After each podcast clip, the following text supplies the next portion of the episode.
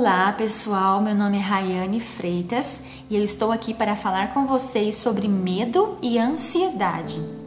Existem alguns passos que nós devemos seguir para podermos vencer o medo e a ansiedade, e um deles é oração.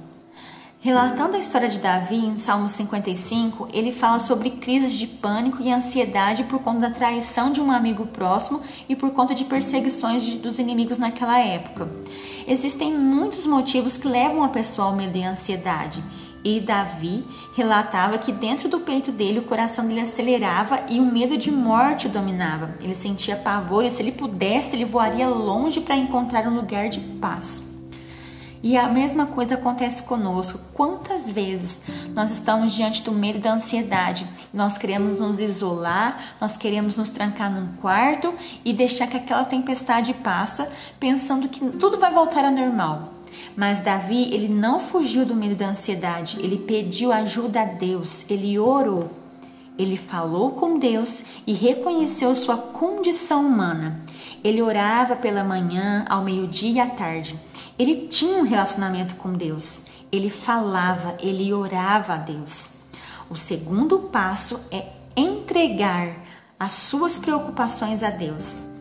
Davi entregou todas as suas preocupações a Deus. Ele tirou o fardo de suas entranhas e decidiu confiar que Deus o livraria de suas angústias. Entregar envolve confiança. Você não vai entregar seu caso nas mãos de pessoas pelas quais você não confia. Só confiamos porque conhecemos. Só conhecemos porque temos relacionamento. Só temos relacionamento porque oramos.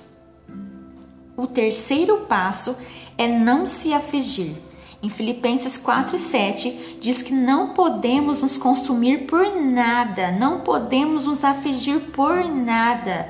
Nenhuma situação é digna de nosso desgaste emocional, mesmo que o mundo esteja desmoronando sobre nós.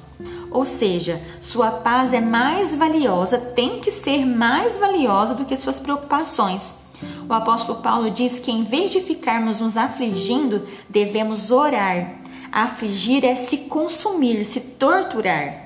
Temos condições de não nos afligirmos através da qualidade de nossos pensamentos, que nós veremos no próximo passo. E se nós orarmos, se nós entregarmos e confiarmos em Deus, e se nós não nos afligirmos, nós teremos por consequência e experimentaremos a paz que excede todo entendimento. E a Bíblia diz que essa paz, ela, ela conserva a nossa mente, o nosso coração guardado, para que, que as emoções não nos dominem e não nos paralisem. O quarto passo é pensar em coisas verdadeiras.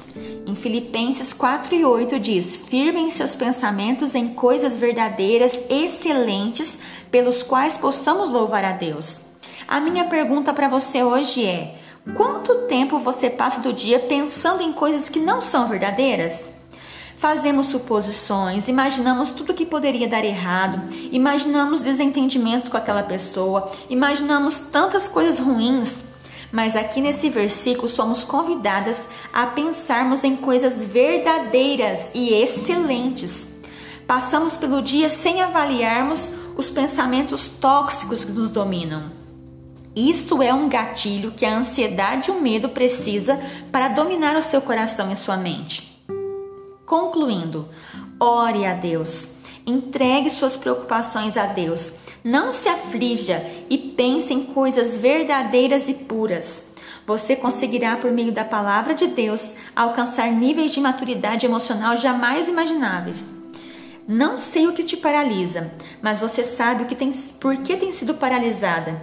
Siga esses passos e viva a plenitude de Deus. Um grande abraço, até mais.